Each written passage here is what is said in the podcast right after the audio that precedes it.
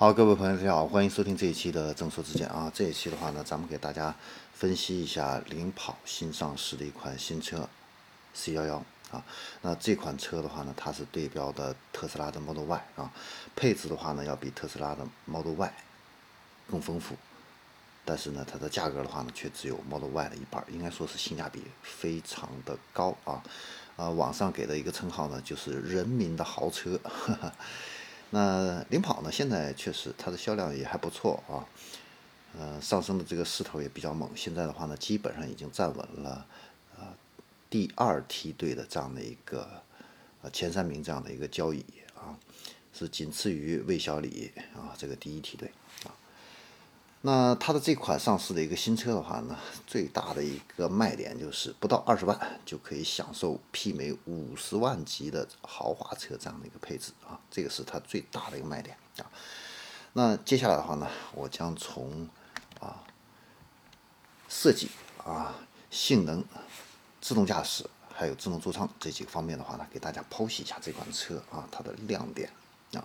首先呢，这款车的一个车身尺寸非常大啊，是长宽高的话呢，是分别是长是四米七，宽是一米九，高是一米六啊。那它的轴距的话呢，达到了两米九啊，已经是远远超过了一般的中型的 SUV 的一个范围啊。那在后排的这个空间上的话呢，在这个级别应该说是有绝对的话语权啊。然后性能这一块的话呢，它搭载的是自己研发的新一代的一个电驱系统啊。它的这个四驱版本的一个车型的电机总功率的话呢，是达到了四百千瓦啊，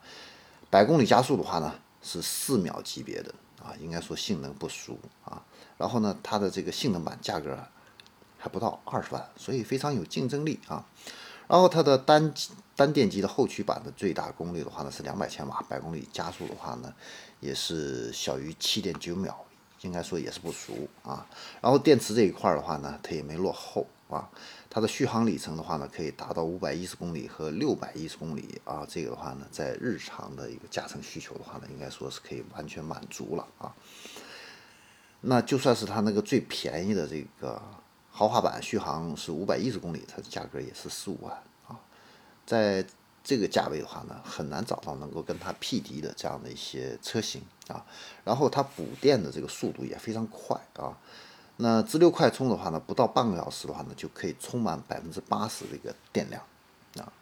然后我们再来看一下这款车的一个安全性啊，它是一个笼式车身的一个设计啊，高强度钢的一个占比的话呢，达到了百分之七十六啊，热成型钢占比的话呢，百分之十七点四啊，这样的一个车身结构的话呢。呃，在同级车里边的话呢，应该也说可以说是，呃，非常有优势的啊。然后呢，它还有高保真音响、无框车门、真皮内饰啊，这样的一些高端的一个配置啊。那新能源汽车呢，最重要的一个部分啊，大家最关注的哈，首先第一个就是智能驾驶辅助啊，这一块的话呢，它搭载的是跟 Model Y 同级别的二十八颗。智能感知的一个硬件，包括了十个摄像头、十二个超声波的雷达、五个毫米波雷达和一个人脸识别的摄像头啊。然后它的这个芯片的话呢，是它自己研发的啊，这样的一个芯片啊。呃，算力的话呢，达到了八点四 TOPS 啊，支持十二度摄像头，实现这种二点五 D 的三六零的一个啊环视啊。自动驾驶的这个性能的话呢。已经是接近于 Level 三级别的这样的一个自动驾驶，然后它的芯芯片这一块的话呢是蛮牛的啊，它是中国首款国产化，而且呢完全具有知识产权的这个芯片啊，然后它的这个算法团队的话呢，在今年的 Waymo 自动驾驶算法的二 D 实测挑战赛里边的话呢，排名第一啊，所以说它这个芯片的话呢确实还不错。啊，然后自动驾驶这个智能驾驶座舱这一块的话呢，它也是下了血本儿啊。为什么这么说呢？它用的是高通骁龙八幺幺五数字座舱的一个平台啊。那这个平台有什么优势呢？就是它的这个运行内存本身就很高啊。像同级别的车的，一般都是呃六个 G 啊。比它贵的那些豪华车的话呢，也就是六个 G，但是它十五万级别的话呢，就已经达到了十二个 G 的一个运行内存，然后存储空间呢是一百二十八个 G。那性能的话呢，比目前的这些同级别的这个车型提升了两到三倍啊。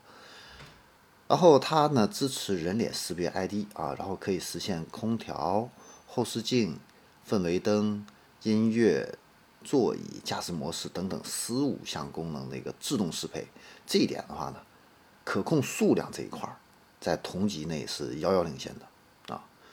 然后内饰座舱的话呢，它给你配了一个三连屏啊，三连屏这种设计的话呢，在同级别车里边确实啊也不多见啊。那这个三连屏的话呢，你既可以全车成员的话呢，同时看一部电影，然后呢，也可以中控屏和副驾驶屏啊分别观看不同的内容。那我坐在副驾的话呢，我可以通过这个随车的蓝牙耳机啊，实现一个独立的一个交互。然后呢，你还可以进行一个飞屏互传这样的一个功能啊，来互相分享视频。哎，这个的话呢，也是非常实用这样的一个功能啊。然后它的这个语音控制这一块的话呢，可以实现一个连续对话啊。这一点的话呢，在同级车里边应该说是比较厉害的啊。然后还可以分区来控制这个车辆啊。那手机呢，还可以借助 APP 来远程控制这个。停车位的一个自动泊入和泊出啊，以及这个副驾驶座椅的一个调节、预约充电等等。那这些功能的话呢，一般我们都是在传统的豪华车啊，呃三四十万啊这样的一些豪华车里边你才能够看得到这样的一些功能啊。那智能家居互联这块呢就不用说了啊，它也都有啊。所以我们可以看到啊，这款车的一个性价比啊，竞争力应该说是确实啊。呃，非常值得推荐的啊。关键呢，就是这款车的一个造车的一个品质啊，这一块的话呢，还是有待于时间的这样的一个检验。另外一个的话呢，就是领跑汽车的话呢，它不是完全直营的啊，它有一部分的话呢是呃代理的这样的一些经销商啊。那这些经销商的话呢，在上牌费啊等等啊这样的一些价格这一块的话呢。有一点不是太统一啊，所以呢，买这个车的时候啊，要了解清楚行情啊。好，这里是正说之见，我们这一期的话呢，就给大家分享到这里，我们下期再见。